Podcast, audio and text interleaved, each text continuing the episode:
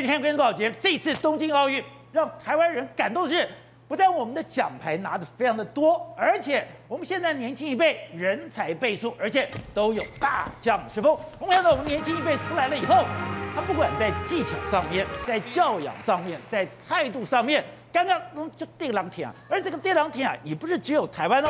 我们讲到的李阳面对前辈的时候，规规矩矩的鞠躬，他虏获了印尼人的心。我们看到了这个戴资颖，他所有今天一流的选手里面，几乎都是他好好朋友。就算输给了他，还是希望他能够继续胜胜战，能够继续拿下金牌。更不用讲林昀儒，对于他也是普遍的好评。就看到。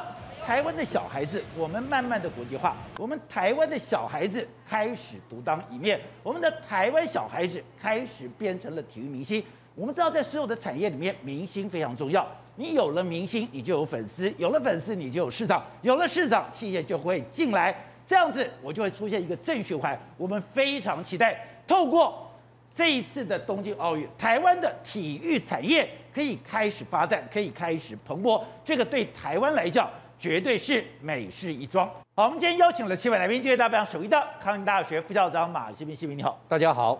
好，第二位是财经专家黄松松，你好，大家好。好，第三位是东森新闻，这是东京奥运的顾问张志平，大家好。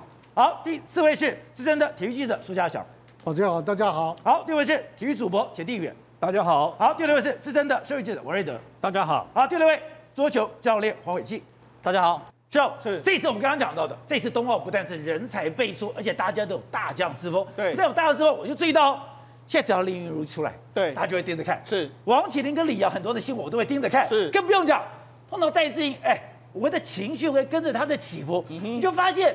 台湾这些体育明星，对，在这些里面蹦的就出来了。没错，一个运动产业能够发展下去来说，明星绝对是最重要。有明星光环下去的话，你能够让这个产业持续的发扬光大。台湾这次冬奥有好成绩之外，蹦出了非常多的明星。你看，每一个包李阳啊、王麒麟啊、戴资颖、王冠宏、李志凯、杨永伟、郭婞淳，还有林云儒，这些除了他们年轻非非常年轻之外，场上场下的表现都没有话说。哎，我觉得他们的教养好好哦。对，特别这一次窜出来，大家印象最深刻的就是小林同学林云儒。现在只要有他的任何消息来说，我相信都是所有电视机观众一定要看的这个焦点。而且我有几个场合，我觉得印象深刻是，哎，你是一个超新星出来了，是一个新星出来以后，哎，你看到这个前辈在打球，对，在前辈打球的时候，你就乖乖在旁边看，是，而且跟着旁边去递水，哎，你都已经是有大将之风了，对，你还在旁边看球，还在旁边递水，更不用讲，人家问你说，哎。樊振东表现如何？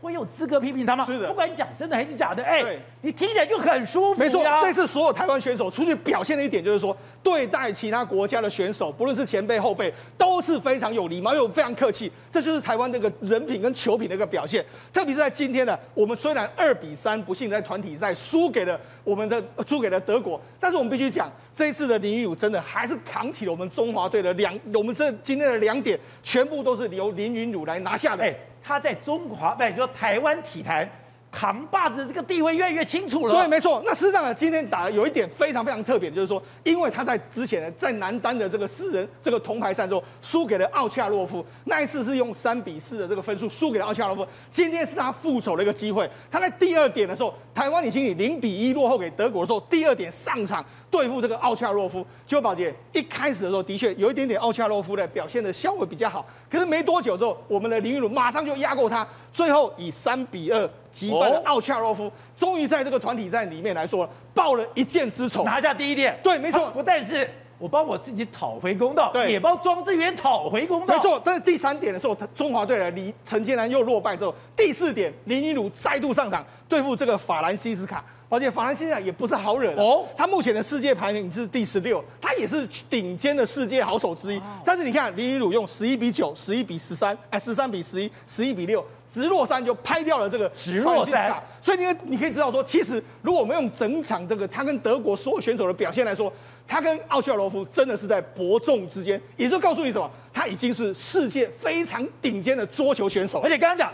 大家为什么喜欢小林同学？是哎，第一个你非常的谦卑，是，还有你的技术也太好了吧？对，而且在这个技术好的过程里面，你发现他每一场球，就像我这种外行人，我都觉得他有改变，而且我觉得他的杀气越来越重。没错，相对于他在这个铜牌战跟奥恰洛夫的这个打球，你可以看到今天的打球里面来说，他似乎又做了更多的这个变化。哎，让有几球打的让奥恰洛夫都觉得奇怪，你怎么会这样去打呢？所以你看，其实小林同学目前还在持续进化之中，而且宝杰我跟你讲，小林同学是这一次我们所有奥运选手里面，我觉得他是最累的一个。对，为什么？因为第一个，他一开始的时候跟我们的这个选手里面搭配的混双。混双从十六强打到八强，打到铜牌战，他已经打过了混双。紧接下来的话，个人的奖牌里面，他也从十六强一路打打打打到铜牌战。今天的这个我们的团体赛的时候，他在这个八强呃十六强打了一场，在八强又打了一场，而且他每一次都是局，每一次都是扮演一个重要的角色。所以你要说台湾桌球的扛把子，在这一届已经非常明显的出现一个世代交替。林昀儒正式接下所有台湾台湾桌球未来的希望所在。那也因为他散发的，他今年才十九岁，他已经散发出如此的光芒的这个这个明星光环。我相信未来小林同学绝对会是台湾体坛一个非常重要的明星。好，这边现在我这次很多人会说，哇，这次冬奥也太好看吧。然后讲冬奥很好看的话，也讲这次我们的选手也太帅太漂亮了吧。这次散发这种明星特质，刚刚讲的林昀儒今天很特别是。他在团体赛里面拿下了两点，拿下了两点，你会发现，而且我听你讲也在来吉姐说，哎，他这两点他的球风是不断的在改变当中，他是不断，哎，他十九岁还在不断进步嘞。其实我想今天这场球赛一看完，最紧张的其实不会只有奥恰洛夫，樊振东跟马龙一定觉得哇，这个年轻人未免太夸，才四天呢，前面才是七月三十号打铜牌战。今天在八月三号出来的球风完全不一样，怎么说呢？不一样，他打得更果断，他的反拍拧的部分，其实感觉上他的落点的那个意识跟落点的控制，要比之前更加的挥洒，更加的全面。他的发球维持这么好的一个状态，可以直接吃。那你记得吗？在前一场铜牌战的时候，奥恰洛夫到后面的几个发球直接放短，没有旋转，让小林吃了一点点的憋。对，这场比赛他完全把这个可能的劣势转变回来。那今天在正拍的侧身强攻，没有所谓的过度，下手比前一场来的更狠、更快、更准。所以我觉得他更决断了。对，很笃断的知道说我该怎么样出手，就是要得分，点打得更刁钻。那再一点，你可以很清楚的感觉到，他在整个过程当中没有任何的高低太大的起伏。你记得吗？前一场面对奥恰洛夫的比赛，都是比较在前半段、中半段落后之后，在后面苦苦追赶。这一场没有了。这一场中间能够压制住拉锯之后，后面先冲出来，让对手来个措手不及。你记得吗？奥恰洛夫的发球发到后面，从原本的反拍变做另外的动作，因为他发觉我原本的这一招不管用了，所以你就会发觉说哇，全世界的桌坛的人都会很担心这个选手，为什么？他的进化就短短的四天，他已经又提升到另外一个层次了，所以他已经不是我们前四天看到的。林昀儒了，是，那这是最可怕的地方。他的心智成熟程度，跟他在球场上能够展现出来当机立断，他对他自己的正拍那么有信心。原本的反拍拧球之外，他的武器又增加了。所以接下来可以看得出来，这个年轻的林昀儒肯定会是全世界男子选手的头号敌人。而而且我非常惊讶的是，哎，今天林昀儒这么样的年轻，他觉得跟世界一流的好手。交情非常的一个深厚，你不要讲奥恰洛夫，哎，阿加洛夫根本打完一球以后，好像跟他是朋友一样。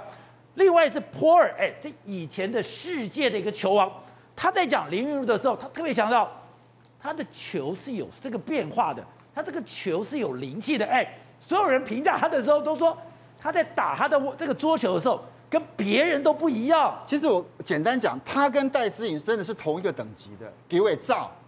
让你想不到，就是有些时候，当他发觉到球过来的位置不同的时候，他马上会有一个瞬间的改变。今天他在奥恰洛夫的打法跟前一场的做比较，他的路线就给的怎么样？更活，更让你意料不到。对，所以也使得奥恰洛夫在回击的时候，很多时候会完全来不及，也就不用不用想太多，因为就已经没了。所以你就会发现，就是说，你的手法变化，当你的信心度够，你的水准够，你本身对对手的站位、球路的判断够的时候。你的球技展现到一个程度，为什么所谓的手法变化，对方就摸不着你到底这个派路要从哪边来？对，不知道。那这样子的时候，当然没有办法判断跟预测你的落点的话，他当然就没有办法接好。到了关键分，当小林同学能够展现这样子这个心理素质跟稳定度的时候，奥恰罗夫今天应该很清楚的知道说，哇，不出半年一年，我肯定是不可能在他手上拿下任何的胜利了。好，伟捷，上次跟奥恰洛夫跟今天再碰到奥恰洛夫，你都是场边的观战，这两边这两次他有很大的一个变化吗？而且我非常好奇哦，不是只有波尔哦，很多人形容他说。他的打球是有灵气，我看不懂什么叫打球有灵气。我们在讲说这个打球有灵气，代表说他在场上哦，他的这个变化能力很快哦，变化能力很快。针对哦对手的这个打过来的节奏，他去做适应，然后他再做一些变化。他不是打一个同样的节奏，他在场上的变化灵巧。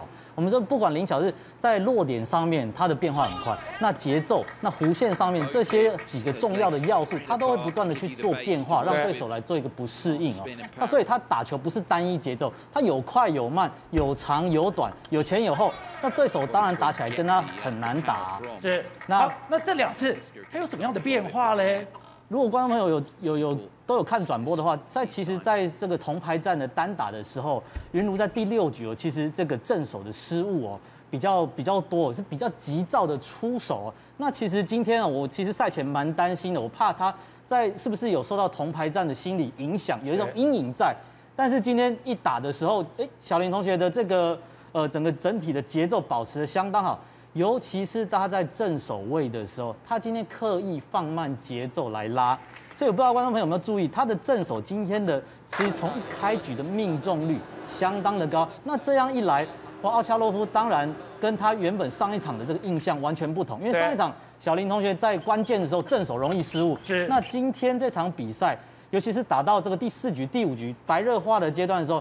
云儒反而正手的命中率相当高，他加保险弧线，而且加摩擦加很多，他就是为了要确保这个球，我用正手进攻，我要要确保这个分数，所以这样这个一个重要的环节，其实让云茹我今天让这个奥恰洛夫吃到非常多的苦头。不，伟杰，才隔四天的时间，我要做这个变化，这样的改变很难吗？我这个这个很难，因为这个跟打法结构有关系。不要忘记哦，其实云鲁哦，他的打法大家都知道，他反手拧很好。对，反手拧。他的这个特点优势是反手，那他的正手一向哦，大家都知道他比较弱，那所以他只能是以这个反手体系为主的球员。那今天他临时调整了这个正手加强的进攻，他等于等于是要调整他的整个进攻节奏跟体系这个部分。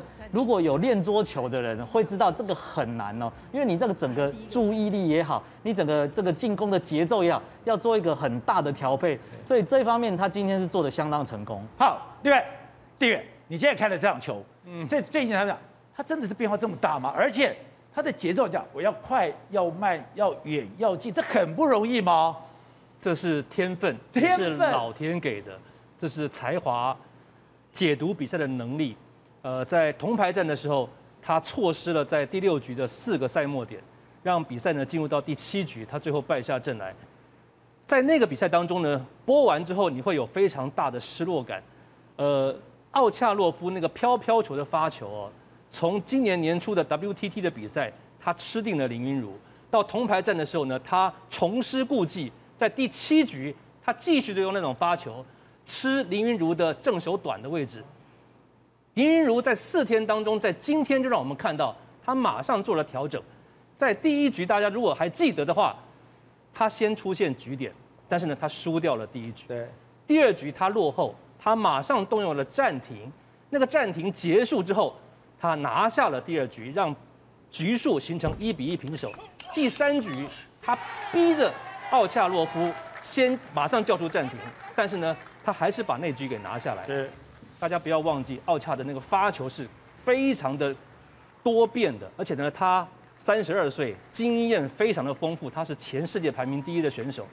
第五局一开始，他的飘飘球就来了，他等不及了，他知道他今天这场比赛，他必须要把他在过去吃定林云林云如的那个飘飘球，他故意的发这么软，他把主动权先丢给你，你一回摆一高起来，他是中远台的选手，他马上就发力。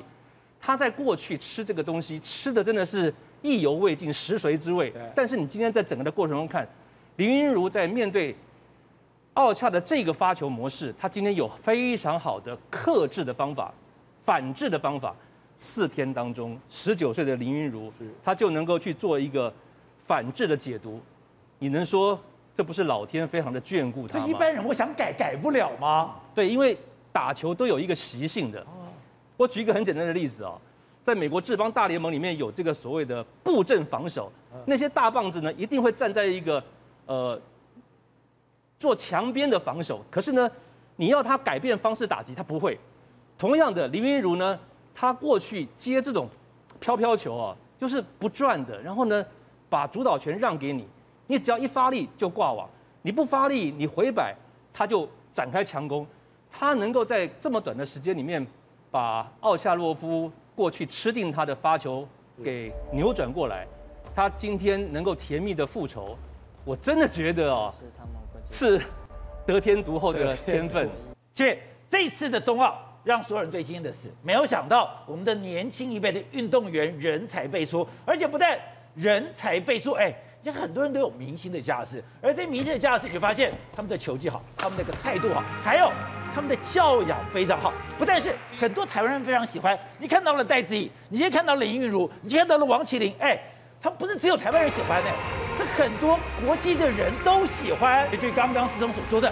任何产业你要有明星，有明星你就有粉丝，有追随者，有追随者你就会有市场，有市场企业就会进来了。简单讲，像林昀儒我来讲讲简单，林昀儒大家都知道他是何库队的，大家以为合库养他，我告诉你，林云背后台硕支持他，中油支持他，长庚支持他，还有建设公司也支持他，啊、他背后有一堆力量支持他，他有这么多力量支持他。对，还有他是自己打职业队，职业队。拼命的挖角他，我告诉你，大家都知道他跟那个奥奥若洛夫、奥恰洛夫，他们是俄罗斯天然气火炬队的队友。等一下，嗯，林云如是俄罗斯天然气的队友，火炬队队友还没完，日本冈山队二零一九年。挖角他。啊，用重金挖角他。二零一九年冈山，日本桌球多厉害，看中林云如。还没完，日本冈山二零一九挖角他，你知道二零二零年发生什么事？是不是？山东队、龙桥队挖角他，中国也要挖角他，他还代表龙桥队让他团体拿了大陆的亚军，所以后面会有一批苗子一个一个冒出来，这些冒出来，我告诉你，企业就开始捡，这个我要，这个我要，这个我要。同样道理，我跟你讲，所以没有想到，哎，打球真的可以出人头地的，出人头地。王麒麟、李阳，对，是土地银行队的，是。戴志颖是合作金库队的，大家都知道。那除了这个之外，他们背后赞助商一大堆。哦，我跟大家讲，王麒麟跟李阳以前赞助商是胜利牌，大家知道胜利牌很有名。对，羽球拍的都是他的。这次他们改投 Unix，注意看他的球拍。哦，看到没有？球拍 Unix，注意他的服装。他们从球拍、球、服装全部改 Yonex。Yonex 是下重本就赌赢了。我告诉你。因为这是一赌赢之后，很多的企业都会全部跳进来。是啊，一个而且不止他们受贿哦，他们背后一堆苗子都会好的苗子都会受到很好的照顾，企业会抢认你。对，我们的这些体育产业一蓬勃，我们的这个实力就蓬勃。我们实力，夏季奥运、巴黎奥运、再夏季奥运，我告诉你，好的苗子、好的厉害的手，一个一个就跳出来。所以你说现在。原来他们的背后有这么多企业的值得结合。原来台湾这次会人才辈出，是我们有一个想象不到的力量在后面支撑着。对，所以大家一定要知道，像譬如说这次赢了之后，金门高粱现在要出金门高粱李阳这个纪念酒。是，所以我跟大家讲哈，以前这些企业它是默默的，没人知道的。现在大家有广告效应，有企业效应，有英雄效应，有国家效应。整个结合在一起，我告诉你，我已经看到那个商机在那边要爆炸了，要引爆了。所以将来我们看到了，不止商业的，是整个运动产业一片光明。好，这边另外就是这两天，我们跟着戴资颖一块的笑，我们看他一块的落寞。之前拿下银牌的时候，其实你看他上台，他那个眼睛就觉得有一点难过，有一点的伤感。可是他还硬撑着觉得，哎，我接受这样的一个结果。但他现在面对了。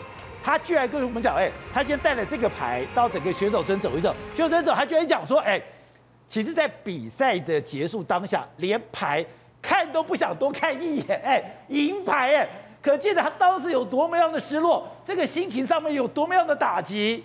其实有的时候选手是这样，其实大家对他的期待那么高，那他当然知道，那他毕竟就是大赛选手，他也承受得了这个压力。可是讲实在话，如果大家真的回顾昨天那场比赛，不管是对方的节奏改变，不管是他自己的强攻，他就是坚持他的信念，他就是以他自己的特色来终结、来结束这场比赛。没错，输赢那就是一场比赛。可是我相信，不，他坚持他的戴资颖风格。对，我相信在午夜梦回。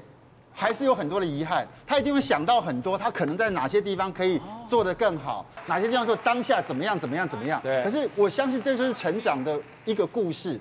那你只能够说，好，对手闭关，不管他是用什么样的方法，不管大陆的网友一直在骂说你陈宇飞的这样子打法怎么样又怎么好跟不好，对，他就是赢了，这就是球场上会出现的不变的定律。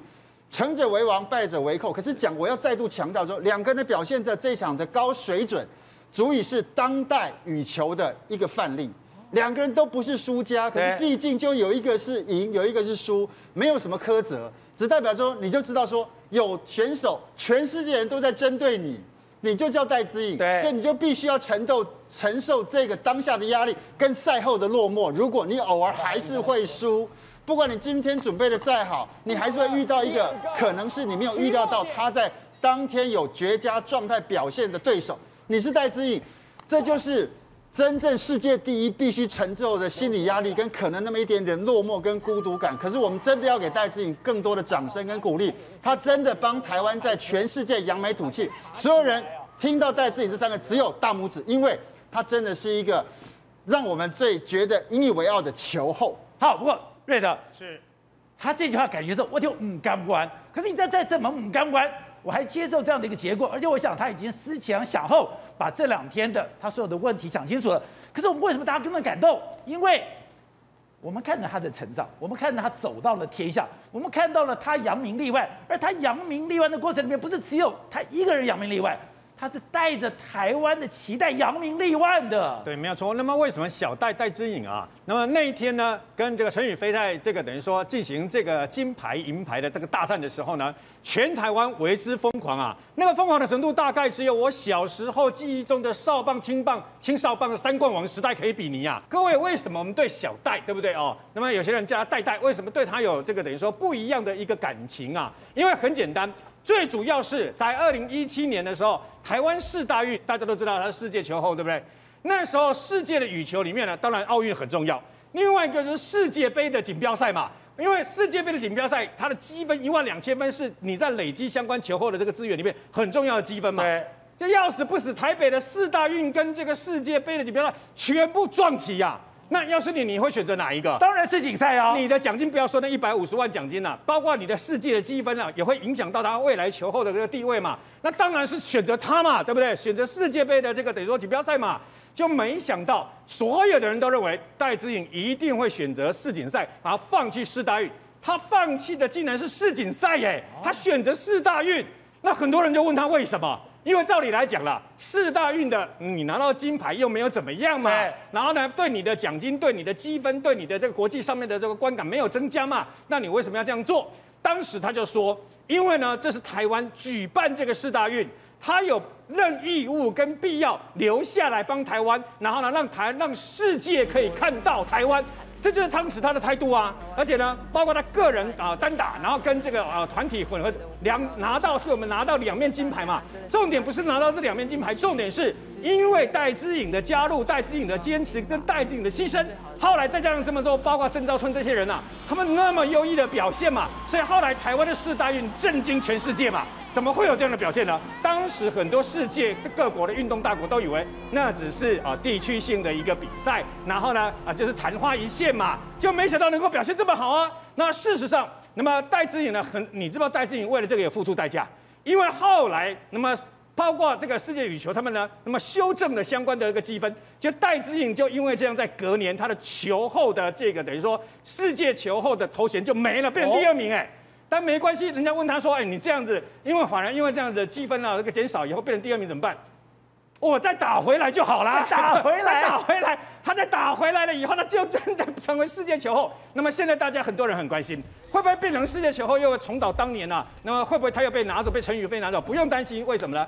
因为戴资颖事实上之前他们打奥运的时候是十万六千多分呐、啊，积分呐、啊。那么陈宇飞呢？呃，是九万六千多分。那么两个奥运的这个分数呢，加上去都是一万多分，加上去，我们的戴资颖还是稳坐这个世界球后的这个宝座，完全没有受到影响啊。那么事实上呢，除此之外，戴资颖自己本身呢，在训练的时候，我们现在看到的影带就是戴资颖，他其实啊击球并不是世界纪录，他用羽毛球上击球并不是世界纪录，但是我跟你讲，他的速度比我们的高铁还要快。它的时速高达三百六十公里啊，那是什么什么概念啊？木板都可以击破，西瓜可以击碎，然后呢，包括我们现在看到蜡烛的这个烛火，对不对？直接碰过去了以后呢，烛火就不见了，这么准？对，它的准度跟相关，还有一个训练就是那个，我们都讲常讲棒球九宫格嘛，二十个格子，让他用羽毛球啪啪啪啪啪啪啪打的大家都看着瞠目结舌啊！为什么都可以那么那么神准，然后那么厉害？告诉各位。台上一分钟，台下十年功。好，帅哥，我刚才讲，这次全台湾几乎都为了整个冬奥所感动、所兴奋。刚刚讲，我们昨天讲的数字是错的，我昨天这样把整个算下来，有七百多万人，不是五百多万人，因为 total 连网络整个加起来是七百五十万人在看这一场的比赛，等于说是有三分之一强的台湾人都在参与，哎，那不得了的一件事情。还有刚刚讲到的戴资颖。林昀儒、王启林、李阳、王冠宏、李志凯、杨勇伟、郭婞淳，还有当然很多的选手。哎，我没有想到我们这些年轻小朋友表现得这么棒。对对，今年的确是我们大丰收的一年。呃，我们呃用 Chinese Taipei 这个新的名称，呃新的呃会歌参加奥运是从一九八四开始。是。之前就不讲。但是从一九八四洛杉矶奥运开始，那一年我们是很侥幸的拿了一块举重的铜牌，而且是静悄悄的拿到，因为那一年其实我们也都不看好那个蔡文贵会拿到铜牌，所以那一天团本部的没有一个官员在现场，而且采访的记者那一天全部跑去 Dodger 去道奇球场看中华队棒球队，那时候只看棒球，对对对对。对，所以那一天 蔡英文拿到金牌，对，他搞了一个一个小玩意儿，他他说啊，你们都看不起我，我今天就抖起来，让你们没办法采访我，啊，所以他一直在外头吃饭，跟着他的教练跟他队友，一直到第二天的凌晨七点钟才回选手村，啊，这个是一话，我们以后再谈。那这一次让我们能够呃觉得非常高兴，每一个人雀跃万状。主要就是我们是的确是有计划的在做培养、做培训，但是我们要很小心，因为以戴志颖这个例子来看，可以看得出来，中国大陆他们已经守住我们几个强项。哦，呃，我的印象很深刻，我以前看陈宇辉打球不是这个样子的。是哦，我以前也谈过，就是戴资颖只要在比赛中间赢了前面两局的一局。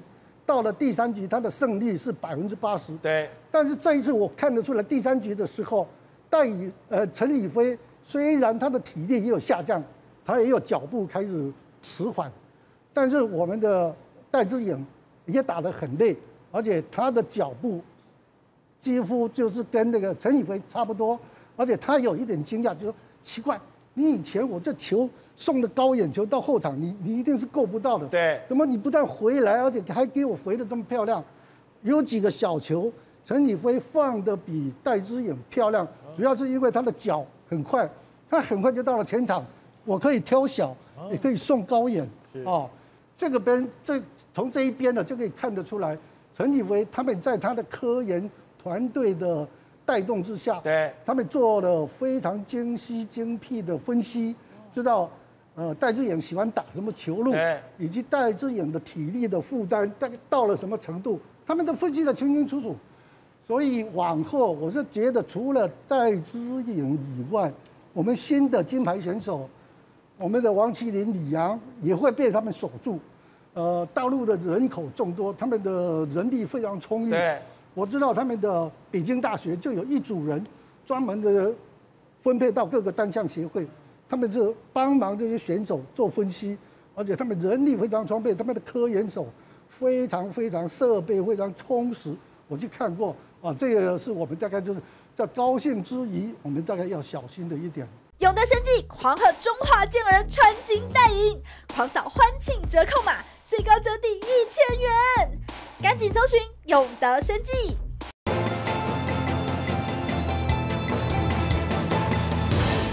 走，我们知道奥运的奖牌非常多，可是奖牌项目最多的是在田径，是，而且田径里面重中之重，对，它就是它的这个竞赛。对，我跟你讲，本来都以为说你亚洲人，不好了，不可能啊，你不可能在这个竞赛里面有好的表现。对，给你看到的，刘翔在百十公尺居然进去了。对，更可怕的是，哎，中国的苏炳添，对，居然在百十公尺里面他跑了第六名。对，甚至在预赛的时候跑出了九秒八三，这个代表什么？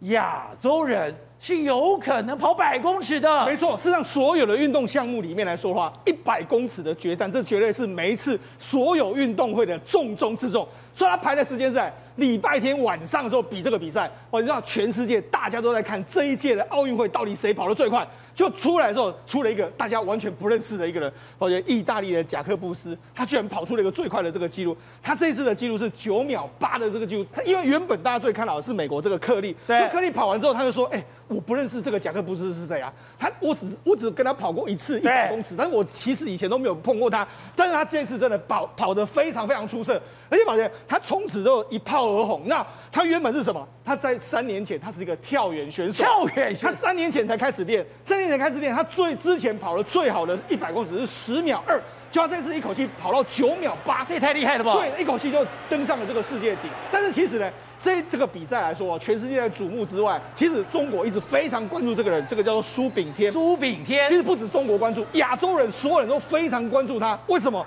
因为目前的苏炳添他是亚洲很少数可以跑进十秒，他在这个预赛的时候还跑了九秒八三这个记录，哎。宝姐，九秒八三跟这一次的决赛的九秒八其实是差距非常非常近。那告诉你什么？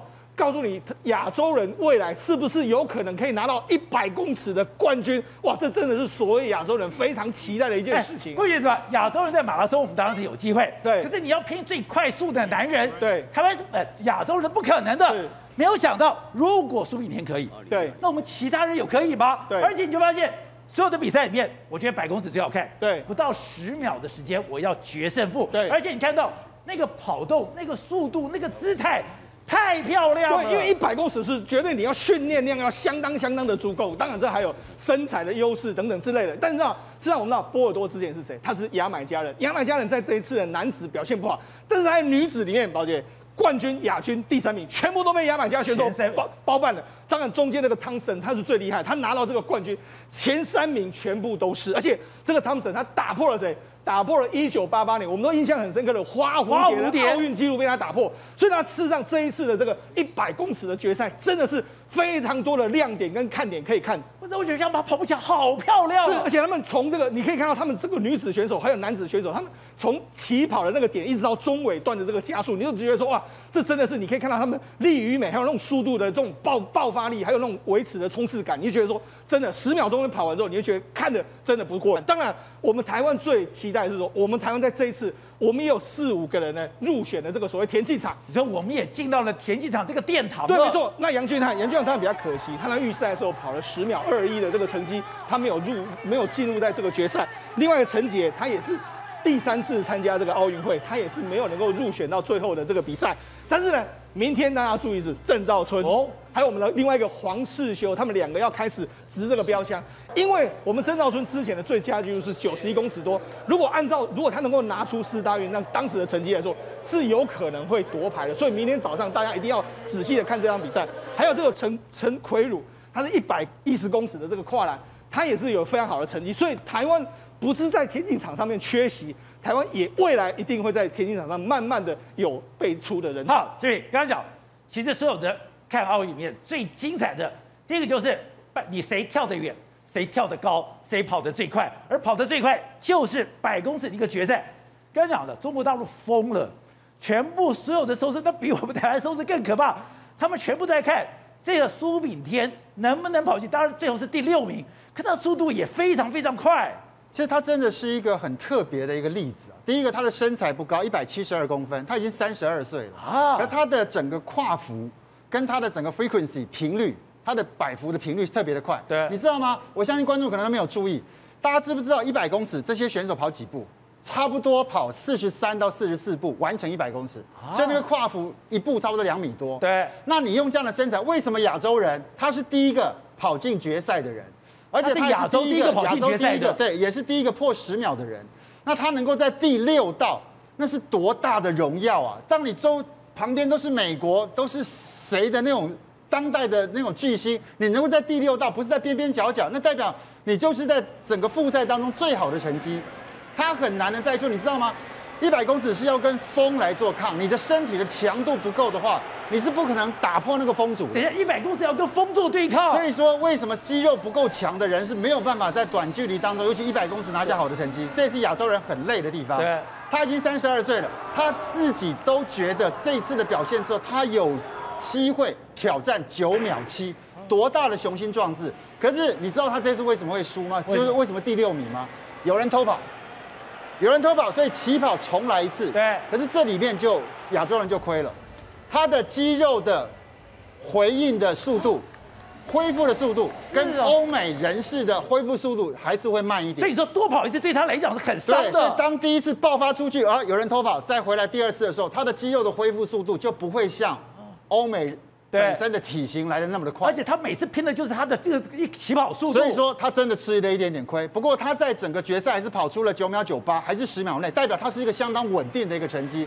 三十二岁，他已经是暨南大学的副教授，可是他还有能够在百公尺这么强的比赛当中，亚洲的成绩当中，在田径场上能够拿牌太难。男生，一九八四年的朱建华跳高两米三一拿铜牌。里面最厉害当然就是两千零四年的刘翔，刘翔百一公尺高栏十二秒九一拿下金牌。可是他两千零八年要卫冕的时候受伤，没办法卫冕。你知道百一高栏有多难吗？栏高一百零六点七公分，三步跨栏，三步跨栏，要那个节奏对抗那个整个栏的高度，维持那个频率，人不能够往上，要维持那个速度，压栏压栏压栏。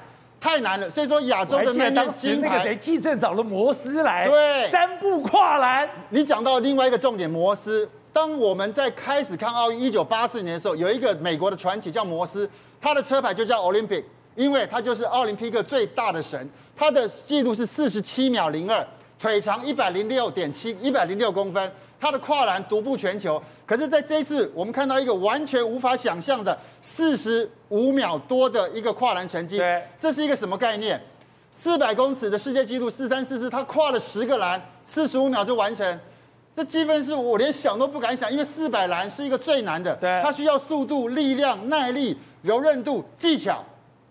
这么难的记录，他能够在连续一个月之内破了两次，对，所以你就知道说，在田径场上追求速度的，当然亚洲人有一点机会的，要在纯粹速度很难，速度带一点技巧性的，像跨栏，我们可能就还有一点点机会。对，所以说苏炳添这个百公尺跑进到决赛，尽管他仅是第六名，这已经是让我们发觉到哇，原来亚洲人在这个部分还是有一些些可为的，尤其他才一百七十二公分，他那么。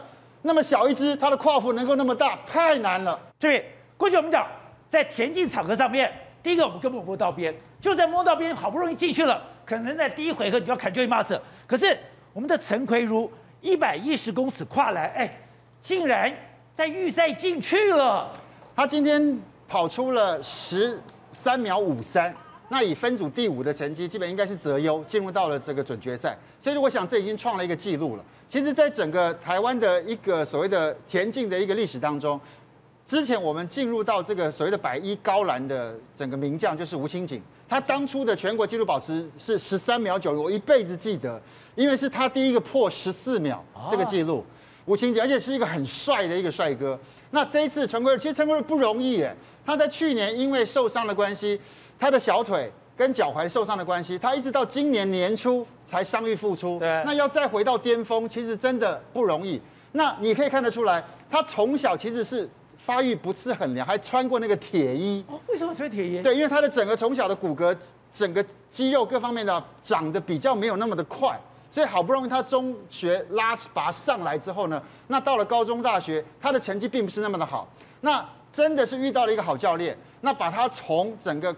知道他的身材体型适合跨栏，对所以他的成绩不断的进步，进步，步，进步。现在全国纪录是十三秒三五，所以说如果进到了所谓的准决赛，希望他在后面的比赛能够再有好的表现。亚洲刚刚讲过，刘翔十二秒九一拿过奥运的金牌，刘翔也曾经算过十二秒八八的世界纪录，所以希望陈圭儒在这次奥运当中能够继续往前，看看有没有机会挤进到最后的决赛。好，对了，过去我们看到这快了嘛。看到路易斯，看到强森，根本都是那种黑人的天下，那白人都没机会了，更不用讲黄种人。哎，可是没有想到，这个黄种人真的是有机会。哎，我如果我们压在田赛，压在竞赛，不是完全没机会耶。所以能够跑进十秒内哦，成为新的。亚洲的纪录，那才是真的非常非常困难。我觉得那个太可怕了。对，亚洲人在过去呢，向来就是说田赛比竞赛有机会。对，那直步呢又比跳步呢更机会更好一点点。那在田径场上啊，呃，郑兆春我觉得是一个可以期待的人。呃，他九十一公尺三六的个人最佳成绩，不仅是亚洲纪录，他二零一七年世大运的时候，在国人的面前直出了这样的成绩。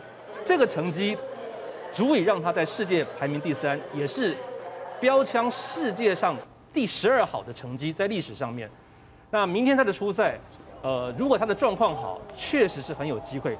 那另外一位选手呢是黄世峰，黄世峰的近况非常的好，他在近期当中曾经掷出过八十五公尺零三的成绩，所以我觉得明天在呃竞呃田赛场上，呃有两位选手是可以去期待的。希望他们能够在这么多强敌的环视之下，能够直出让大家眼睛为之一亮的成绩。因为这一次所有的比赛里面，你说你觉得最神奇的竟然是篮球，而且有一个国家我们并不很熟悉，斯洛维尼亚这个国家竟然由唐西奇带队，十七胜零败。我问你，斯洛维尼亚多少人？你知不知道？多少人？两百零五万人。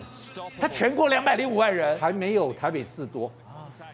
他率领斯洛维尼亚篮球队打国际比赛，到今天为止十七连胜，还没输过。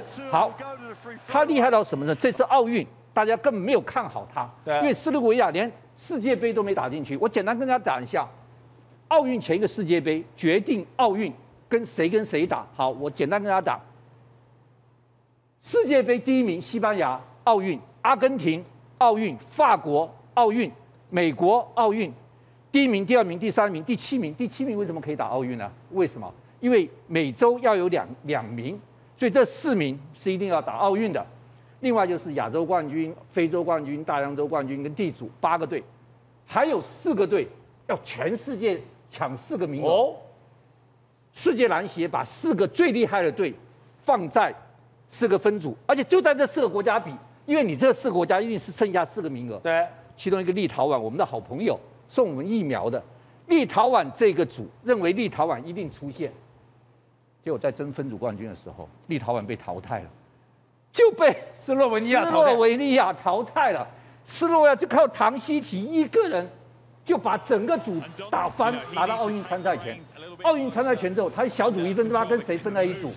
他跟世界杯第一名西班牙、世界杯第二名的阿根廷分在一组。第一场。把阿根廷踢翻掉，他一个人就把拿多少分？拿四十八分，奥运史上第二高分。他把阿根廷踢翻掉，然后第二场他把地主日本踢翻掉，第三场昨天他把西班牙踢翻掉，他小组世界杯第一名、世界杯第二名都被他踢翻，所以西班牙因为昨天输给他，今天才以分组第二名遇到美国队，才搞出这个台子来。所以西班牙本来是争冠的热门选手，对，热门的队伍竟然。被斯洛伐尼亚给打败了，今天才需要在八强跟美国拼。对，注意，西班牙是世界杯的第一名，还击败了梦幻队，居然输给了他。好，他拿分组第一，今天打今天打八强赛，八强遇到德国，你知道多少？多少？八强很难打，九十四比七十，狂胜德国，狂胜德国。所以他一个人率了斯洛维尼亚，在国际比赛十七连胜，今天已经打进了奥运的四强。哇，你知道多不得了？好，你知道他下场可能对到谁？对谁？对法国。哦，四强遇法国。我刚刚已经讲了，世界杯一名西班牙他打败，二名阿阿根廷打，第三名法国。他如果再打败，他连世界杯都没资格参加。斯洛文尼亚就一二三名都被他打败。对，所以我告诉你，一个神一样的新星，在世界篮球带崛起来，而且他那种主宰力，他一个人主宰世界篮坛，西班牙被他干掉，阿根廷被他干掉，立陶宛被他干掉，一个人两百零五万的人，就靠了一个唐西奇杀遍四方。所以大家要看四强对法国，可能冠军赛要对美国梦幻队。他一个人能不能干掉梦幻队？我告诉你，全世界都在等这个答案出来。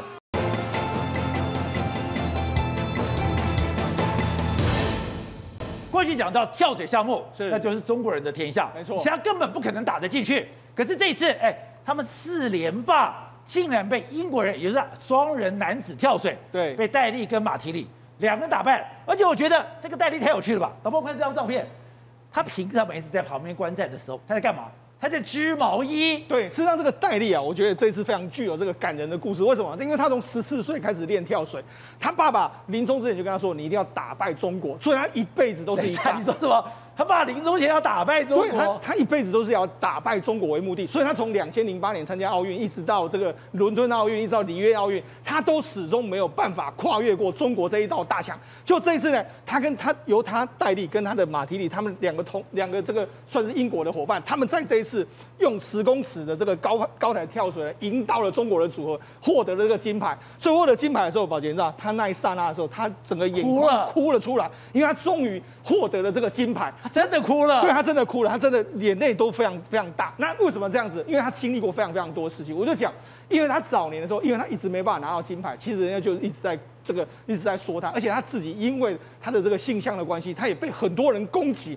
那被很多人攻击之后，哎，这次除了他拿到金牌非常引人注意之外，他还有一个令非常引人注意的地方，因为八月一号的时候，哎，很多人在那边看的时候，哎，这个不是拿到金牌的这个戴笠吗？对，就没想，哎，他居然在什么？他居然在织毛线啊！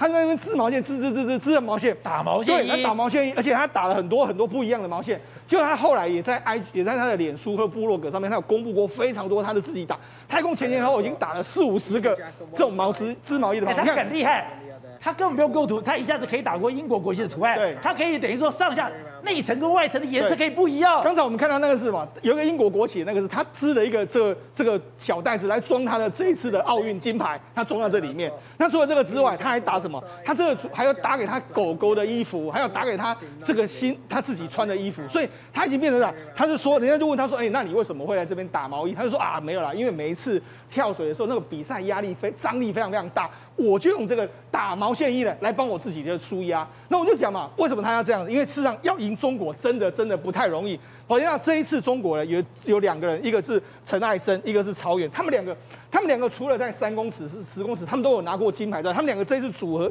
组成一个梦幻组合，这次要企图在双人的十公尺的跳。这个跳水要拿下中国的五连霸，五连霸，结果没想到他们跳跳跳跳到他约莫是第第第四次的时候呢，他们两个之间呢有一点点没有默契好的这个地方，所以出现了一个小误小失误。那出现小失误了，就让这个英国的组合有乘胜追击的能力，所以他这一次终于能够扳倒整个这个这个中国的组合。那为什么他会这样哭呢？宝姐，这样这是什么？这是戴笠他之前跟他爸爸的这个。他爸爸，因为他爸爸一路有扶持的他，就他爸爸在什么时候？他爸爸一辈子都很希望看到他能够赢到中国的这个组合，甚至在奥运拿下金牌。但是在伦敦奥运之前呢，他爸爸就过世，所以没办法看到他拿到金牌的这一幕。所以为什么戴笠他会在金牌上面的颁奖典礼上面会流下眼泪？我相信他想到了他所经历过的一切，还有他的父亲对他的这个梦想。他终于在这一次的东京奥运中，成功的击败中国队，拿到奥运金牌。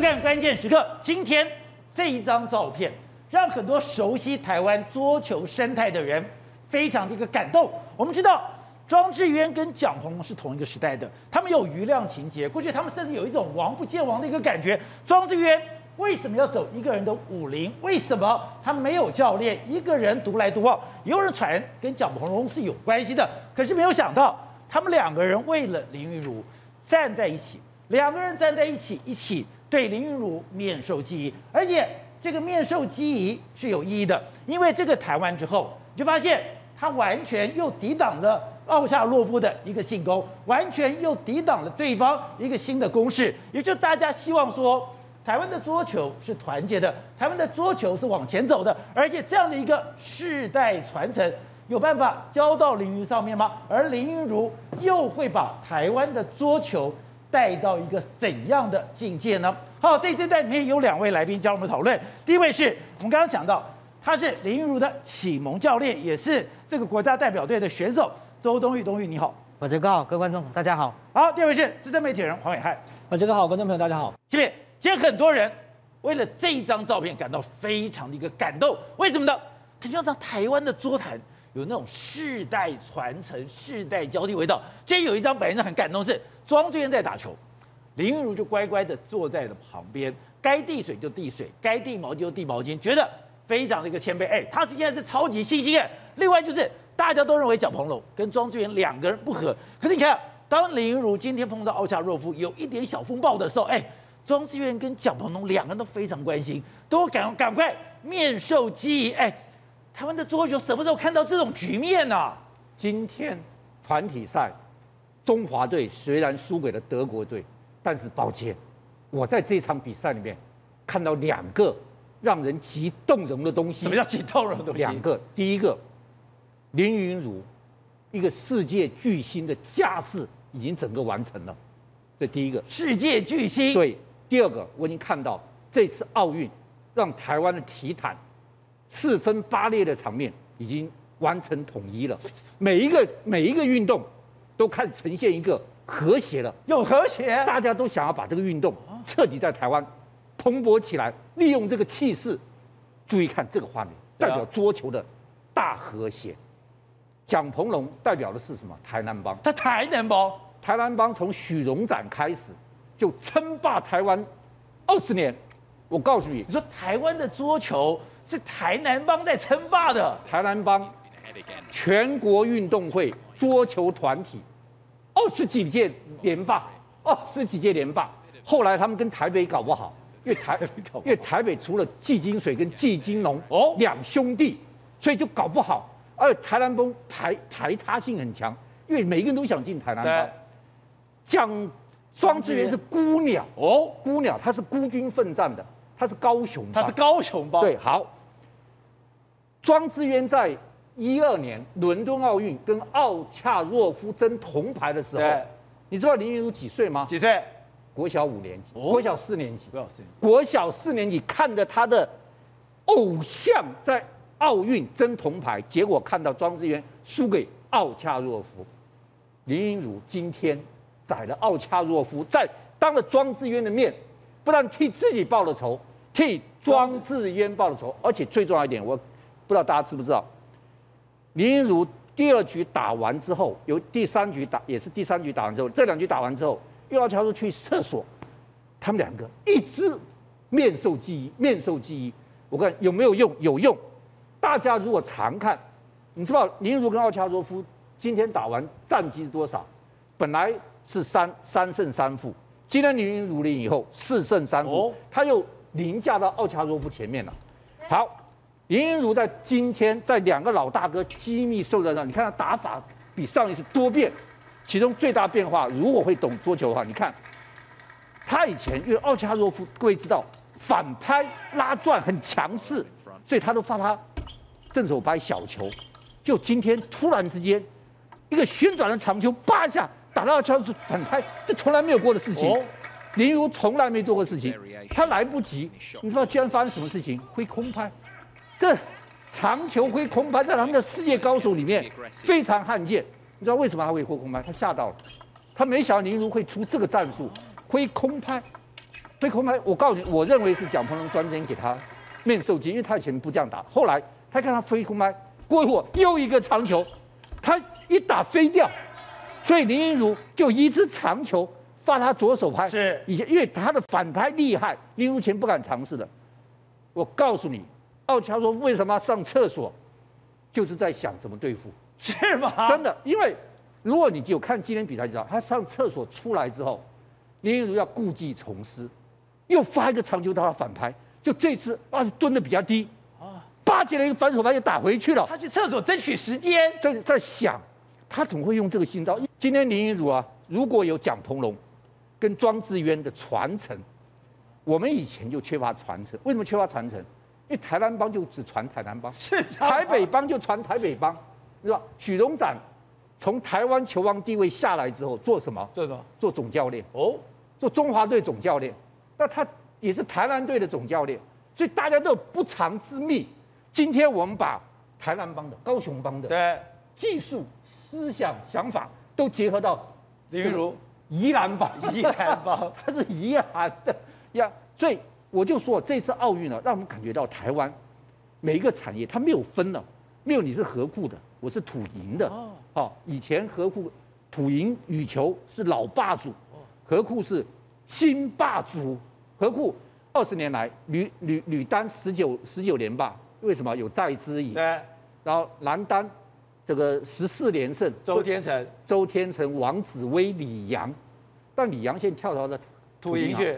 那跳槽到土营，当年跳槽的时候有一些，当然有一些不愉快，但我发觉到这不愉快全都烟消云散。哦，拿牌就好了。不是拿牌，而是大家已经觉得，现这个产业这个运动已经蓬勃了，苗子一个出来了，环境变好了，我们需要团结。团结力量大，我们不能再各自为邦，分什么台南帮、台北帮，不能再分合过、金库帮、土营帮。我觉得这几乎是我看过台湾体坛最好的时刻、最美妙的时刻、最光荣的时刻。大哥，刚刚新平提到才知道说，啊，过去我们的桌球界有一个台南帮，有一个高雄帮，这两个帮王不见王，两个帮的代表就是庄智渊跟蒋鹏龙，现在。他们两个居然愿意站在一起，对林昀儒面授机宜。第一个，这是过去想象不到，而且这个真的很让人感动吗？呃，的确是。呃，宝杰，你刚才讲的很好。呃，庄智渊这一次被大家形容是一个人的武林。对。我们知道，体育界、体育圈其实就是一个武林。体育圈是个武林。我们台湾是个小武林，国际体坛是一个大武林，世界的武林。我们知道。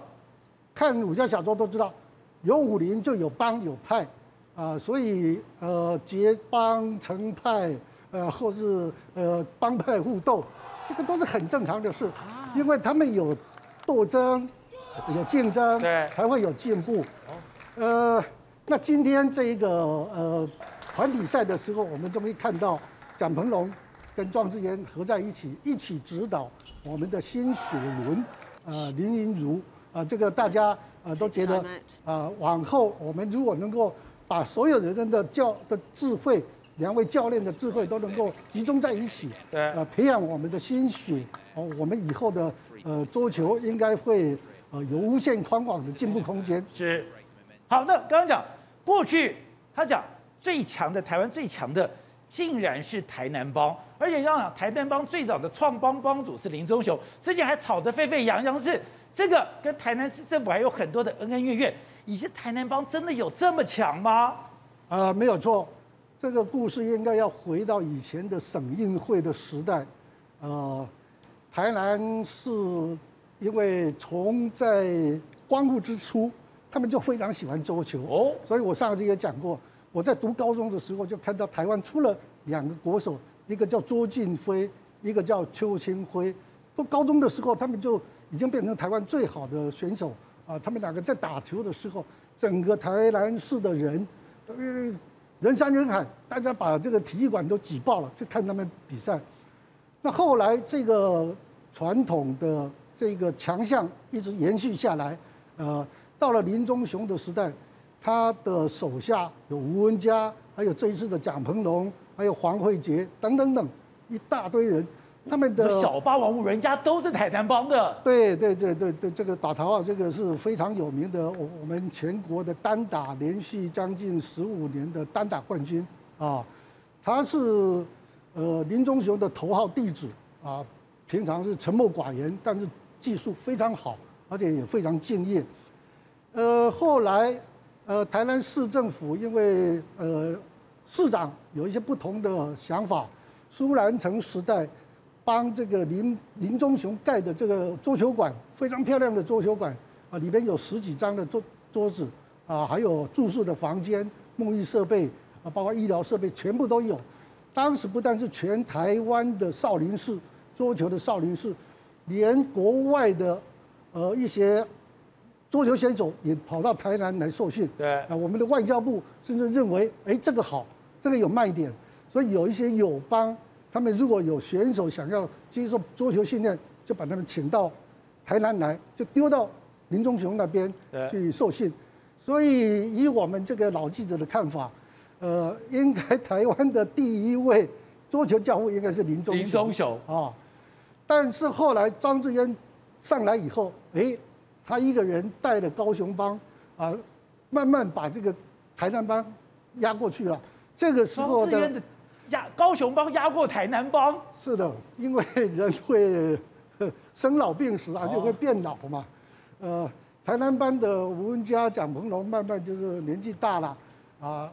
呃，方志渊的妈妈呃叫李桂美，李桂美啊。桂丽啊，我们都叫桂丽啊，啊，她本身也是一个桌球国手啊，然后带出了两个儿子，全都是打得非常好。这两个当然就是呃高雄的一个主力啊，所以高雄慢慢也可以跟台南呃并驾齐驱，甚至把他们压过去。台南的二十三连霸就被终止了啊，所以后来呃两个人就有心结了。呃，蒋鹏龙呃在一。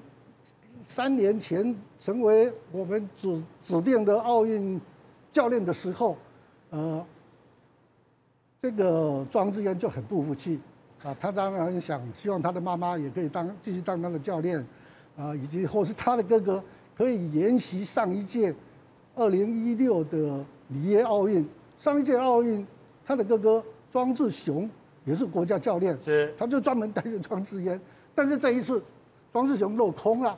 所以他们的呃这个心结就越结越越重，后来还有呃国家的桌球队希望去参加亚洲锦标赛，但是庄智渊不要，他说我不去，我要去巴拉圭参加一个大奖赛抢分数啊，然后蒋坤龙就很不高兴，呃桌球协会也很不高兴，呃后来还动用到署长出来出来出来做调停，啊这个他们的这个恩怨，其实在我们国内的体坛。屡见不鲜，屡见不鲜，很多协会都有这种事，这种东西不是太新鲜。好，但是今天他们已经团结了，团结了，团结可以站在一起传授面授机给林云儒。那这边你说这个面授机很重要，因为当时有一点小小的波折，因为这样子才让林云儒稳定下来，然后哎，真的彻底的压制了奥恰洛夫。我其实我看的是真的蛮感动的啦。其实蒋鹏龙也是一代名将，他在两千零一年的时候，曾经在世锦赛大阪的世锦赛击败了刘国梁。刘国梁是谁？就现在中国中国的桌球教父、桌球主席。对，那进入到了最后的四强，才败给了这个王励勤拿下了铜牌。他的世界排名也曾经高到第三，所以基本上他跟庄智渊可以说是两个都是我们的当代最杰出的桌球好手，能够哎两个世界第三的这样的水平的人，在当下把他们的。毕生的一些的精华传授给你，让你在当下知道怎么去面对。可能对手现在已经慢慢有那点反扑的气势，那个多重要、多珍贵啊！所以当我在看到这张照片的时候，我真的是觉得好欣慰哦。不管不管是来自哪里，现在很简单嘛，我们一致的目标对象就是要把德国给打败嘛。所以他们两个人在他们这么久的一些经验。能够当下的让林云儒，可是重点是我刚刚才跟教练讲，重点是林云儒的吸收跟解读比赛的能力真的是强到不知道该怎么说了。很厉害吗？他马上可以做应变，马上可以把我们所提的、我们所指点、教练所指点的，马上在当下的那一盘当中展现出来，不需要再经过什么回去再想想，不需要再说啊，对我刚刚可能没有化解到，没有，他马上能够解读比赛，马上能够把他的特色在当下。强化了进攻，让他能够把那个落点抓得更精准，让他的对手没有反扑的气焰，太难了。所以说，你看这三个人站在一起，不仅是世代交替、传承，而代表的是怎样？三个人的智慧融合在一起，集大成。那当然了，虽然说今天输了，可是光看到这张照片，我都觉得台湾的体育是有前途的。而且你特别提到的是林昀儒刚刚讲到的，他的球风刚刚讲，球风可以说变就变，四天前跟四天后。他竟然可以针对他当时被奥恰洛夫针对的缺点，他居然可以改过来，这是非常难的。我们这样讲，我们在打球的时候，你可能一开始我想到了我就打，可是你会越打越回到你的习惯，越打越回到你自己的球路。他不是哎、欸，我真的觉得林昀儒有一个很强的心理特质，跟很强的一个特质在于说，他对球赛的解读绝对不是当下哦。比如说，他对前一场、后一场每个对战对手的一些些的了解了然于心，是日积月累而来的。所以，他不是当下你跟他讲，他可能一头雾水听不懂。不是，他已经都全部把每一场比赛放在脑子里面了。所以说，当你在讲那些东西的时候，他是理解，他是知道你在讲什么。所以，当你在跟他点一些细节的时候，他完全体会得出来你在讲的是什么重点，因为都在他的 data 里面，对，都是他的 data 里面的东西，所以他只是把它抓出来重新组合，不是说，哎，哦啊，我我还没有回过神来，不是那个逻辑，所以这就是真的是百年难得一见的奇才，在于说他本身解读能力，他本身的执行力，跟他本身的技术层面都到那个地方了，要不然缺一不可啊！你讲那么多我做不到，你讲那么多我想不到，你讲那么多我看不到。一切归零，可是重点是林昀儒全部把这些东西融合，当下短短的休息三十秒之后，他能够马上做出来，而且做到把每个球控制在他想要控制的那个台的边边角角。他今天打的整个落点要比他四天前来的更凶狠，没错，他的正拍更稳定。哇，怎么有这么厉害的选手？这就是全世界，我相信都会觉得哇，林昀儒再这样下去，挡都挡不住，挡不住吗？好，那等于。各位，你今天看了这场比赛，是跟四天前他跟奥恰洛夫的相比，是他有什么改变呢？他真的有能力说，哎，我这样听一听，我就可以马上做修正吗？哇，短短的四天打了两次，而且我觉得最大的关键是在一般的运动选手最讨厌、最不想面对、最枯燥乏味的发球接发球哦，真的是变得非常多。在铜牌战的时候，奥恰洛夫最出名的反手发，对，蹲得非常低。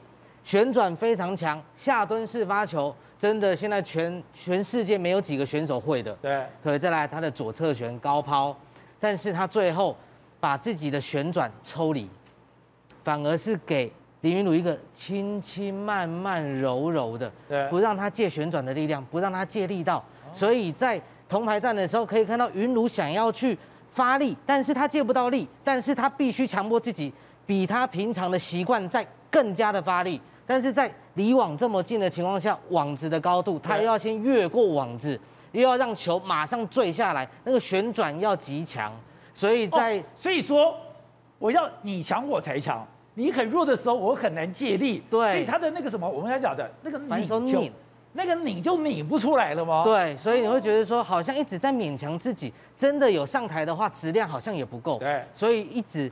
发力擦网出界，擦网出界，所以打的自己也很慌。对，但是四天后，今天的昀儒反而一样破坏了自己。他的最常使用的反手拧，加了一点点小心机。什么叫小心机？对他反手拧就反手拧，什么小心机？他今天他在跟球的时候，一样摆出要反手拧的动作，瞄准这颗球，但是不好意思。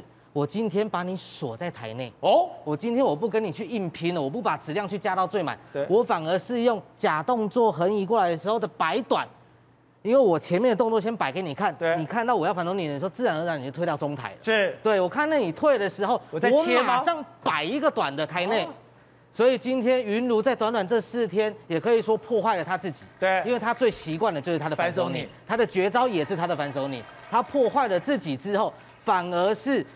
我先把你先把自己的旋转抽空，我把我的绝招抽空，这个时候回到台内来打我们亚洲人最擅长的台内的控制反控制。好，那另外有人讲他过去是反手拍，反手拧非常厉害，是。可是今天大家觉得，哎，他的正手拍的强度也变强了。还有经过这次的比赛，有人讲他的杀气一天比一天重吗？对，在铜牌战的时候也是因为刚刚讲到这个反手拧一拧过去的借不到力量质量。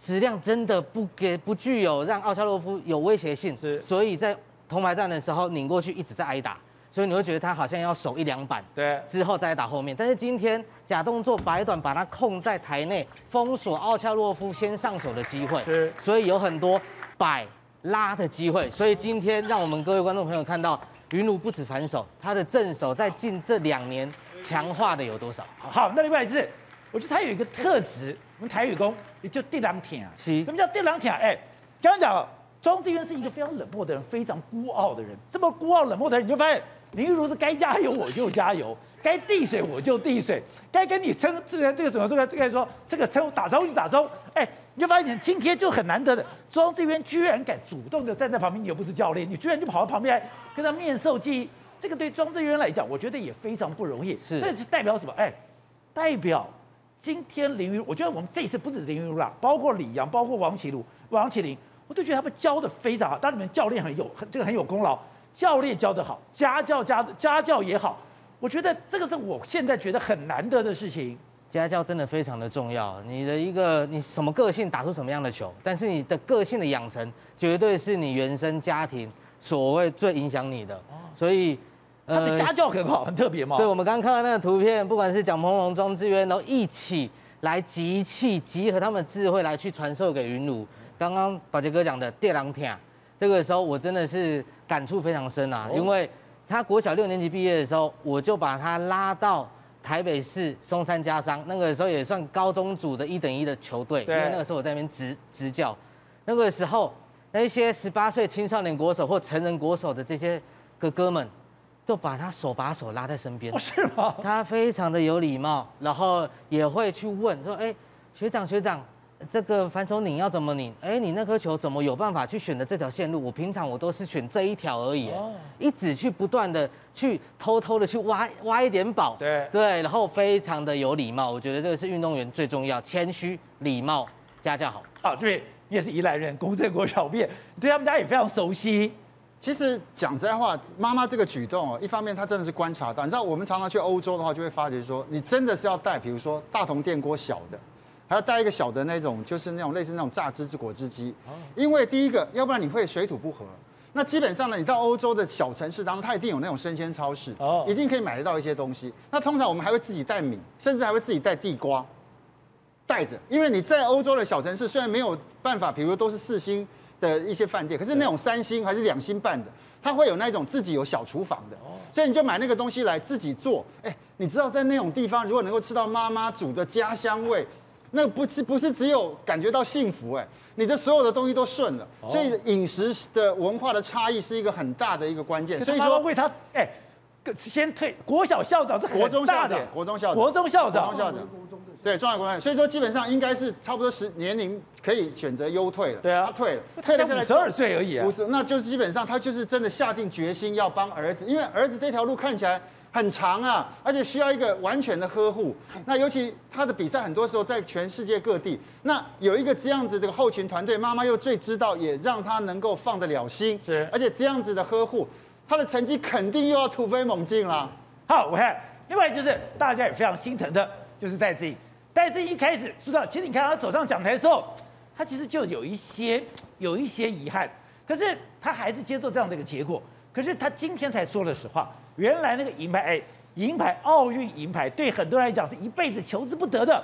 他连气到说，我看都不想看。对，宝杰哥，我们刚刚讲林云如哈，心疼林昀儒，天啊，有戴资颖啊，小戴他把他心里话讲出来的。那天我在看，其实我看完之后，大概有二十分钟的时间，我这也讲不出话，因为打到第三局，最后就差那三分，对不对？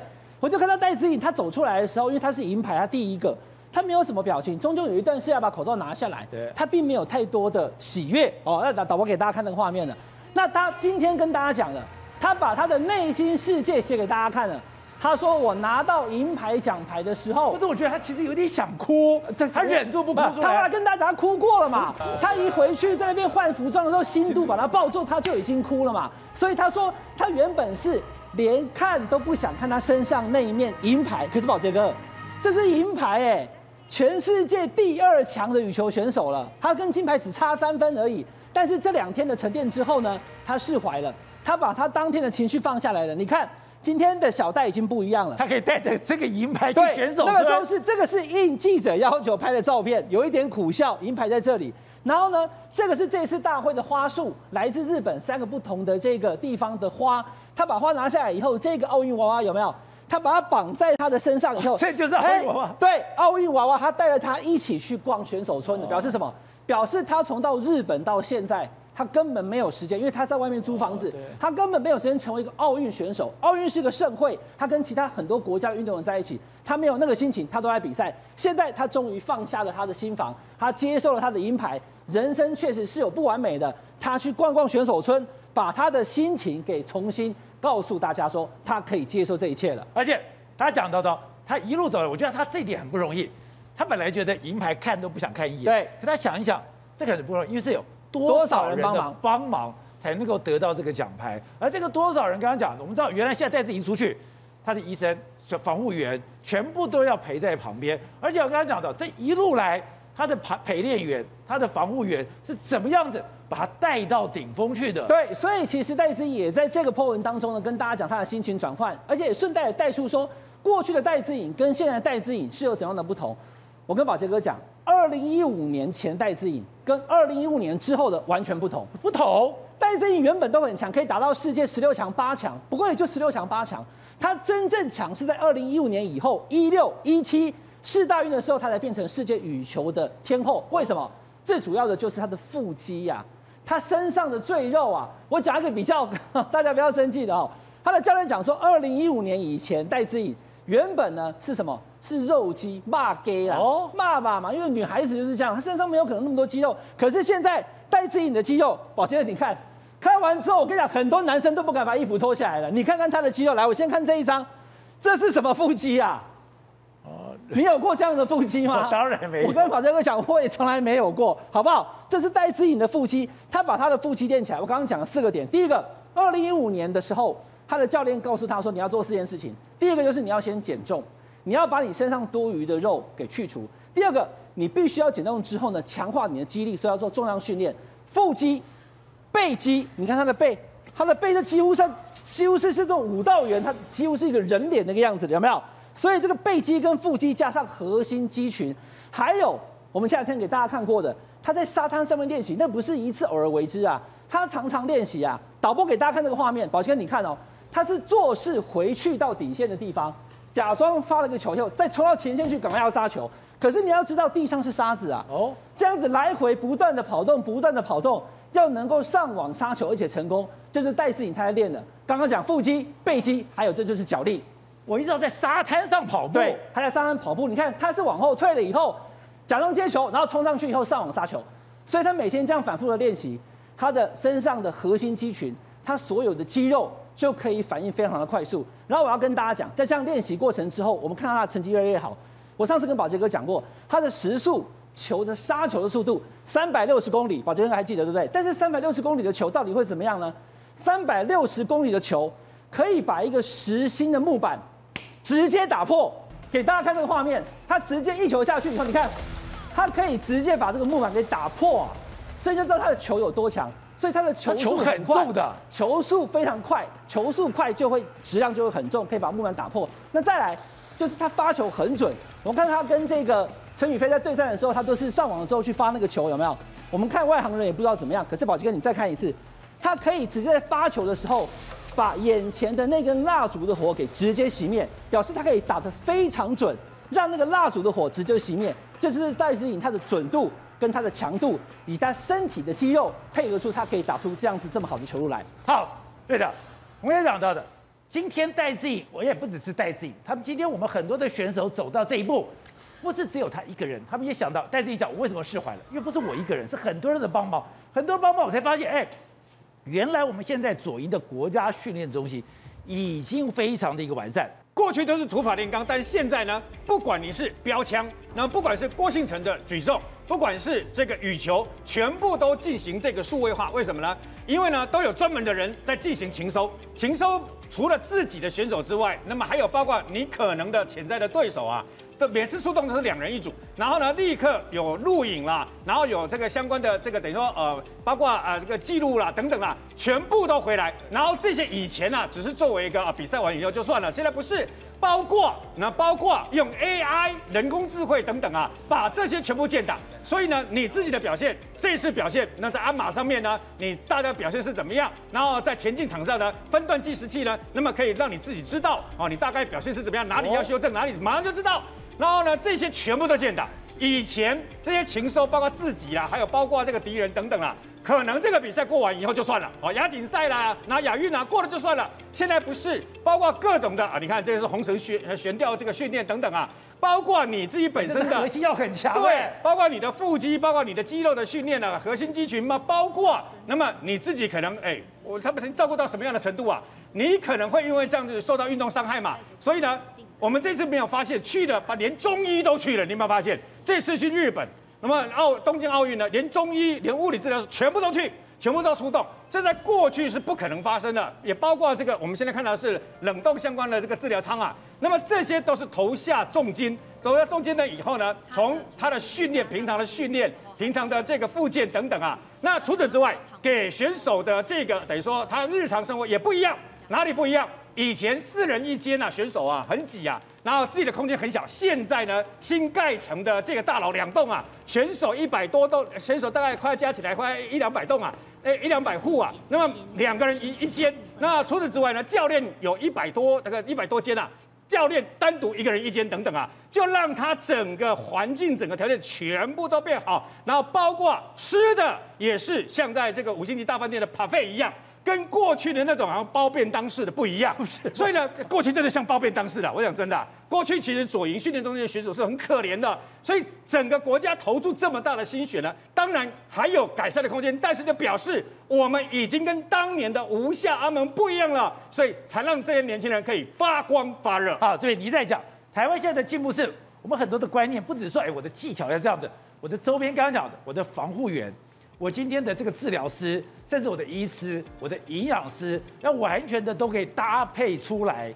你知道这次整个奥运团队当中，两位医师、七个物理治疗师，还有十个所谓的 trainer 防护员，那这些人就随时在照顾着这些选手。而且你可以看到，每一次我们看到画面上转播的时候，几乎这个长庚的林银洲医师都在旁边，就随时在旁边关心着这些选手。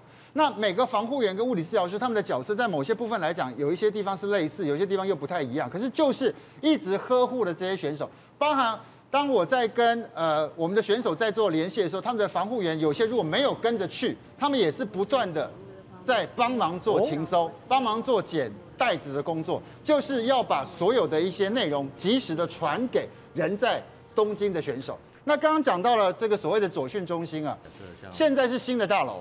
房间数够，而且他这现场有三个的营养师，一个是负责当天的菜色。通常呢，他一餐有一天有八次，呃，每一个餐有八种菜色，四个菜四个肉。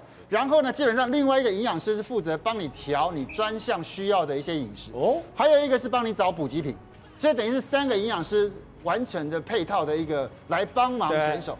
那现在在整个训练上也怕大家，比如说有时候太热，所以他们有一个太阳能的一个风雨操场。风雨操场，那让大家能够在比较好的环境当中。那刚刚讲的，比如比如说射箭，也有类似韩国这样的模拟模拟场地。那他把所有的灯光、音响、噪音全部也都放进去了，就是让你在对在你在可能遇到的真实情况下的演练来做一个模拟。那透过所谓的影像的拍摄、雷达的一个整个侦测。来做你的所谓的记录，来做分析。那现在在后面的整个建设当中，还会把网球场、游泳池再把它扩建开来。所以你看得出来，在左训中心的整个硬体、软体各方面的配套来讲，当然很多地方都是不断的需要再加强。可是这一次的成绩也看得出来，最起码这个路跟这一步走的算起来是扎实，而且有它的阶段效果，相信会越来越好。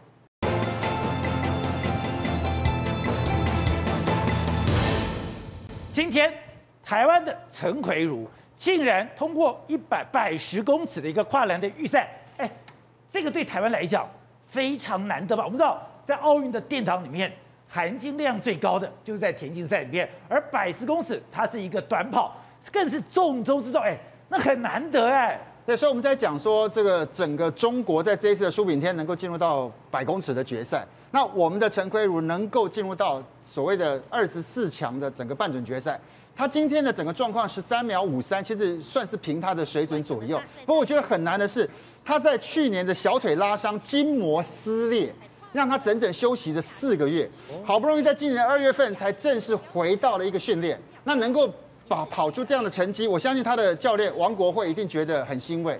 好不容易选到了这个彩，他曾经一度想要放弃百石高栏去做三级跳的选手，你就知道他当初多么的多么的懊恼。可是你可以知道，其实百石高栏真的很难呢。百石高栏很难过。一百零六点七公分的高度，你你跨那个栏看看，连续十个，而且每一个的距离，你非得要三步就能够三步就看到另外一个蓝，所以那个对你的整个压力是很大。可是你又必须让你的力量不能够往上，你必须是压着蓝往前压，你的速度才不会跑掉。如果你的力量变跳的话，你的速度就没了，对，就往上去了。所以你就必须要不断压着蓝往前进。所以说这个项目我在讲，能够把速度。跟所谓的这个技巧结合，可能对东方人来讲的机会会大一点点。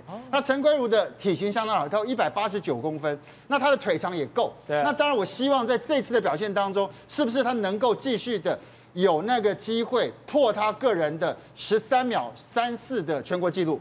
当然，我们看到大家在这次都不断创造出好的成绩，包含意大利这位雅各布斯，他从没有十秒内跑到九秒八。对。所以说。当有真正的好手在你旁边激励你的时候，你个人的 PB 搞不好就在这一次的表现当中会出来。那如果真的他能够创下个人的 PB，能够跑到十三秒一左右的话，他是有机会进入到最后的八强决赛名单的。好，那今天有啊，中国大陆昨天为一个人疯狂，为了苏吉哎苏炳添疯狂。大家讲你讲啊，今天亚洲人，特别是黄种人，竟然可以进到了百公尺的一个决赛。这是过去不想象、不能想象，因为大家本来觉得我们光是肌肉、肌肉的构成就不如人家了。女生可能在亚洲来讲，我们可能都觉得还好一点；男生，我们跟欧美的差距就更大了。很简单，从整个肌肉的形状来讲来讲，他们的肌肉不一样吗？肌数就比我们粗，比我们大啊。那我们的肌数就比较细长型，所以亚洲跟这个欧美人士的在整个体型，从基本条件上就不太一样。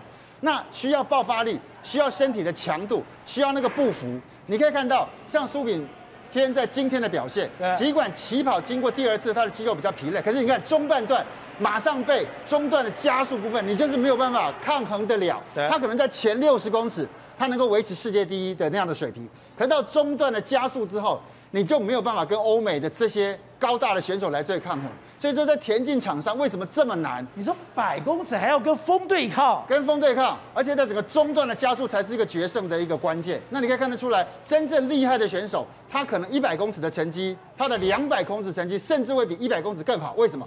因为中段的加速的距离长，所以他的优势可以充分的展现，所以他的两百公尺成绩不会逊于一百公尺。可是对亚洲选手来讲，不管是谁，尤其是我们的陈奎儒，我想我们都应该给他最大的掌声，因为他已经创造出几乎是一个不可能的任务，他进入到了最后二十四强的半准决赛名单，希望他能够挺进到最后的八强。好，所以苏大哥，今天陈奎如能够通过这个百十公尺高栏的这个预赛，对台湾来讲非常难得吗？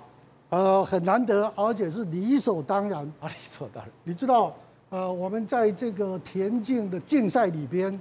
呃，它分成长跑、短跑跟中距离，呃，这个跳步跟这个跑步、跑跳足啊，三三个三，基本上就是这三大项。这个跨栏栏架，它是跑跟直跟跳跟跨跟跳啊两个结合在一起。我们如果光是在跑，大概就是没办法跟白人、黑人去比较，不管是短跑或者是长跑。都很难，但是这个栏架它要运用到很多技巧，所以，呃，今天我们这一次的田径队里边六位选手里边有两位都是栏架，啊、呃，除了今天的陈奎如他是一百十高栏以外，啊，我们还有一位陈杰，他是四百栏，你知道四百栏对台湾人来讲有非常非常重大的意义，为什么？一九三二年。民国二十一年，也就是昭和七年，昭和第一个台湾人参加奥运，他叫张兴贤，他参加的就是栏架项目。你说是台湾人第一次到奥运参加比赛，就是百十公尺高栏，啊，不是四百，四百，四百栏，四百栏，四百中栏。对，呃，他不但是参加了一九三二年的洛杉矶奥运，到了一九三六年，在希特勒时代，他又参加了一次。他的主项都是四百栏架，是。另外他还参加四百公尺，啊，所以你就知道这个栏架对我们台湾人来讲，啊、呃，应该都是与生俱来。你说他还参加过柏林奥运会，对，他参加了两届，他参加两届的奥运。到了一九五八年，民国四十七年，伦敦第一次办奥运的时候，我们另外有一个陈英郎先生，他是嘉义人，对，呃，他也是参加四百栏架。哦啊，另外我们有一位选手叫戴世然，他的身材不是很高，对，呃，我有讲过这个名字我就记得了。他也是，呃，在这个亚洲锦标赛拿了两次的四百四百栏跟百百十高栏的冠军。啊，所以这个金牌对我们来讲，呃，让我们觉得栏架应该是我们的田径中的强项，是应该要多加注意。而且你刚刚讲那位，就我们最早参加奥运那个，他的人生非常的特别跟曲折，他竟然代表过三个不同的国家去参加过比赛。没有错，呃，那个时代哈、啊，就是在台湾还接在日本的殖民之下啊。就是一九三二年嘛，这个张先贤他是台中人，台中商职还在高二的时候，他就是全台湾岛跳远的冠军哦。他不但跳赢台湾人，连在台湾的日本人、呃学生或者社会人都不是他的对手。他就是因为跳远跟山鸡跳远非常好，所以日本人送他到日本早稻田去就读。呃，他读的是经济系，结果他读的当中接受田径队的训练，他发现，哎，这个跳远好像，呃，日本人比他强的太多了。后来日本的跳远、三级跳都在奥运拿过金牌，他转向，他改，他觉得他的速度不错，他改四百公尺。然后有一天教练发现，哎，你来试试看，放了栏架以后你试试看，哎，结果不错。结果在一九三一年，也就是洛杉矶奥运前一年，日本的全国田径选拔赛，他竟然以四百栏入选，哦，啊，然后就是穿着日本的制服到呃洛杉矶去参加奥运。当然后来呃台湾光复以后，他回来了，他代表呃我们国家呃又成为一九五二年的呃国家田径队的教练，然后又带了田纪政到一九呃。五八年，民国四十七年到南呃到东京参加第三届亚运啊，所以他呃曾经穿过呃好几个国家的这制服。谢谢，你以前跑体育的，你跑体育跑了二十三十年，所以你对体育如数家珍。你说昨天奥运的殿堂这个田径的场合，是你从所未有的感动。昨天田径真的是前所未有的记录，前所未有的现象，前所未有的表现。好，我们先讲第一个女子一千这个五百公尺，注意哦，荷兰的哈桑，他是伊索比亚难民，他流流亡到荷兰去跑，他是一万公尺的世界纪录保持人，一小时计时赛世界公尺的保持人，他这次在这个奥运一千五、五千、一万都是看好金牌的。注意看，在一千五百公尺跑了一千多公尺之后，要到终点的时候，对，这是他哦。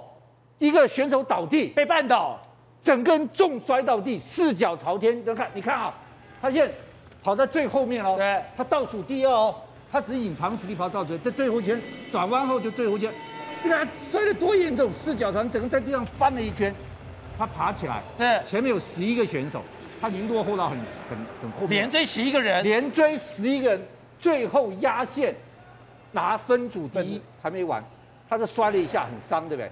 他爬起来，下午参加五千公里拿金牌。五千公尺拿金牌。好，那除了荷兰摔之外，我跟你讲，这个摔男子八百公尺，这个朱特美国朱特跑到前面，阿莫斯跑到后面，朱特的脚勾到阿莫斯，两个人重摔到地。你看摔这么惨，摔这么惨，而且我告诉你，阿莫斯是伦敦奥运的银牌，八公尺银牌，摔了之后你注意看，两个击掌，然后互相扶持的跑来。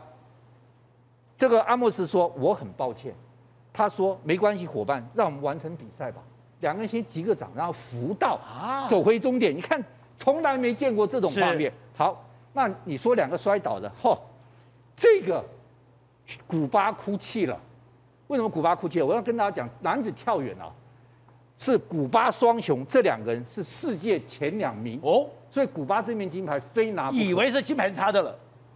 这个埃奇瓦利亚是二十一世纪唯一一个跳过八公尺八零的，二十一世纪还没跳过八公尺八零，他跳八公尺八五，所以金牌在他手里面。好，跳远应该要跳六次，他一跳跳了八米四一，这一定是金牌了。对，那他就后面就不跳了。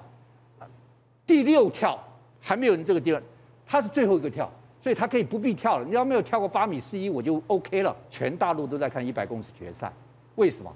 因为他们在看这个苏炳添。苏炳添，苏炳添第一个三十二岁了，没有三十二岁在跑一百公尺决赛。第二个，九十几年来没有一个亚洲人跑进一百公里决赛，因为亚洲人腿短，对，而且三十二岁没有的。而且我告诉你，他在准决赛，你知道他跑多少吗？九秒八三呢？亚洲人怎么可能跑出九秒？而且我告诉你，这九秒八三是准决赛第一名，也就他如果维决赛他是第一名，决赛维持的成绩，可能拿到一百公里金牌，这是中国大陆从来没发生过梦想。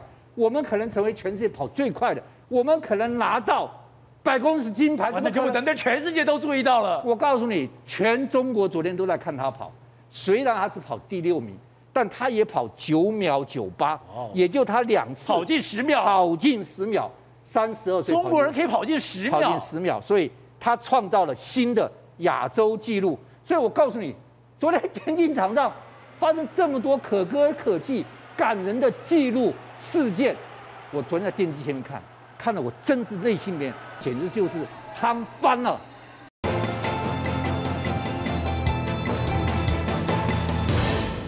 这次东京奥运，我们拿下了二金四银四铜，哎，已经是不得了的成绩。但是大家讲，后面还有奖牌可以期待。